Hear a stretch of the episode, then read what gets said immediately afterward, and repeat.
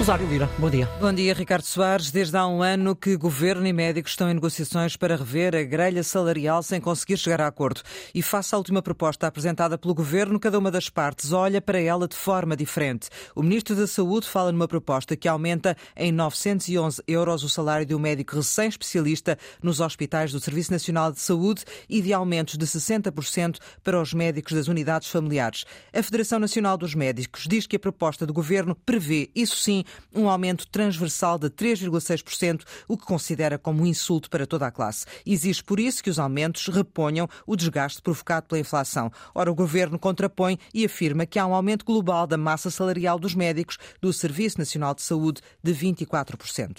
E é sem consenso que assistimos ontem e hoje à greve dos médicos da região de Lisboa e Val do Tejo, com consequências, sobretudo, para os utentes que tinham cirurgias e consultas marcadas. Raquel Varela, João Goberno, bom dia. Raquel, uh, têm razão os médicos? O governo quer ter direito a tudo pagando o menos possível ou são os médicos que querem aquilo que mais ninguém no serviço público até agora conseguiu? Bom dia. Um, bem, eu acho que os médicos têm toda a razão e a prova disso é o estado a que chegámos do ponto de vista de saúde.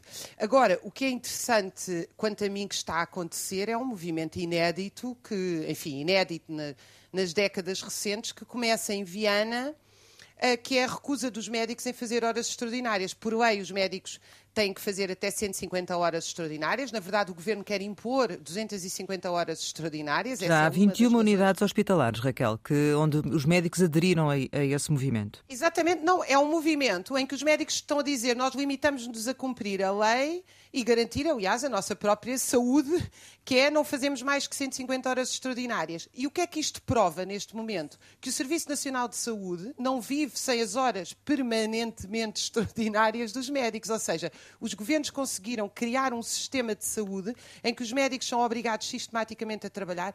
Eu, eu gostava de dizer a quem nos está a ouvir que há médicos que já fizeram mil horas extraordinárias num ano. Isto é uma completa loucura. E agora, o interessante disto é como é que os médicos conseguem unificar-se uh, e colocar de facto em, em prática uma nova forma de pensar o Serviço Nacional de Saúde, porque eu acho que a questão agora já não é tanto analisar o que é que está mal, é como é que nós vamos uh, olhar os médicos, ouvir os médicos e com eles reconstruir o Serviço Nacional de Saúde, que está um caco. João Goberno, parece-me também por aí que é o caminho?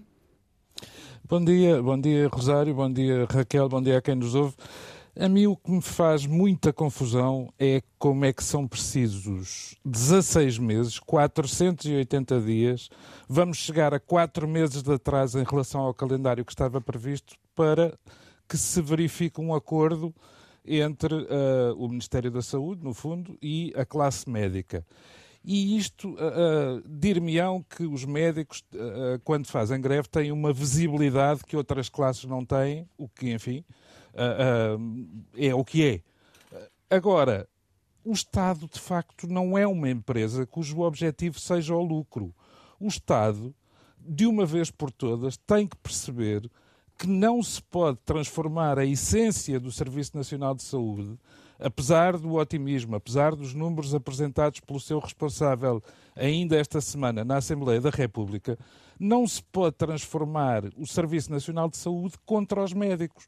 Portanto, há, há aqui um, um, um atraso, um sistemático adiamento que nos afasta daquilo que é essencial, que é a qualidade do Serviço Nacional de Saúde e aquilo que chega efetivamente aos utentes. Que parece, Raquel Varela, que com a nomeação do, do CEO do, do Serviço Nacional de Saúde, faz um ano precisamente, que uh, este problema que já existia continua por resolver. Rosário uh, e João, deixem-me contar-vos uma história um segundo. Eu fiz vários livros com vários colegas sobre a organização do Serviço Nacional de Saúde. E às vezes perguntam-me em debates com os médicos e com os enfermeiros o que é que eu faria para gerir e tal. E eu digo sempre, e não é a brincar, eu, se tivesse que gerir um hospital como o Hospital de Santa Maria ou, ou, qualquer outro hospital, o que eu faria era deixar os médicos e os enfermeiros nas urgências, que são essenciais, e pegar nos outros todos e levá-los para um turismo rural simpático, com um pão de ló. E, e, um vinho uh, simpático ao jantar e pedir-lhes a eles para juntos pensarem como é que nós vamos resolver isto. Pensar que há um CEO que vai resolver uma estrutura altamente complexa, como são os serviços de saúde, é uma coisa, é, faz parte do sebastianismo e do messianismo e da ausência de políticas que nós temos. O que nós precisamos é de uma gestão democrática e participativa dos profissionais de saúde que os escutem. Nós passamos a vida a pensar que as pessoas querem aldrabar, não querem trabalhar. Isso é mentira. A maioria das pessoas quer trabalhar e quer trabalhar bem. Então vamos ouvir o que é que elas têm a dizer sobre o seu próprio local de trabalho. Foi assim que nasceu o Serviço Nacional de Saúde, não foi por decreto. O próprio António Arnaud o dizia. Foi com a participação dos profissionais de saúde a partir de 74. É isso que se tem que fazer. E um ano de, de sem soluções representa muito na vida dos portugueses, não é, João? Na saúde dos portugueses.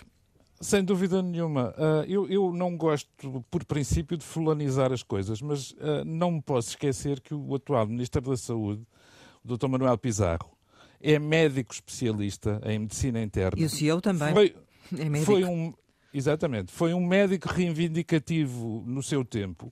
Foi secretário de Estado da Saúde entre 2008 e 2011 com obra feita e agora, de repente, ficamos todos à espera que o Dr. Manuel Pizarro perca um bocadinho do seu sorriso otimista, não lhe vou chamar irritante porque isso seria uma cópia, uh, e consiga avançar em relação a uma classe que é a dele. Ele é médico e está ministro, convém sublinhar isto. Agora, parece-me que isto faz parte de uma atitude mais geral, se quisermos, da parte do governo, porque a questão dos professores também não, não anda muito longe daqui. É, é uma questão de, de resolver os problemas básicos para depois se pensar no essencial. E eu acho que os portugueses correm o risco de que estas greves dos médicos, os adiamentos de consultas, de exames de cirurgia, passem a ser um hábito e não deviam ser. E temos aí o Orçamento do Estado à porta. João Goberno e Raquel Varela, obrigada pela vossa participação hoje no Virtude do Meio. Amanhã regressamos com Manuel Falcão e Mafalda Anjos. E com Rosário Lira.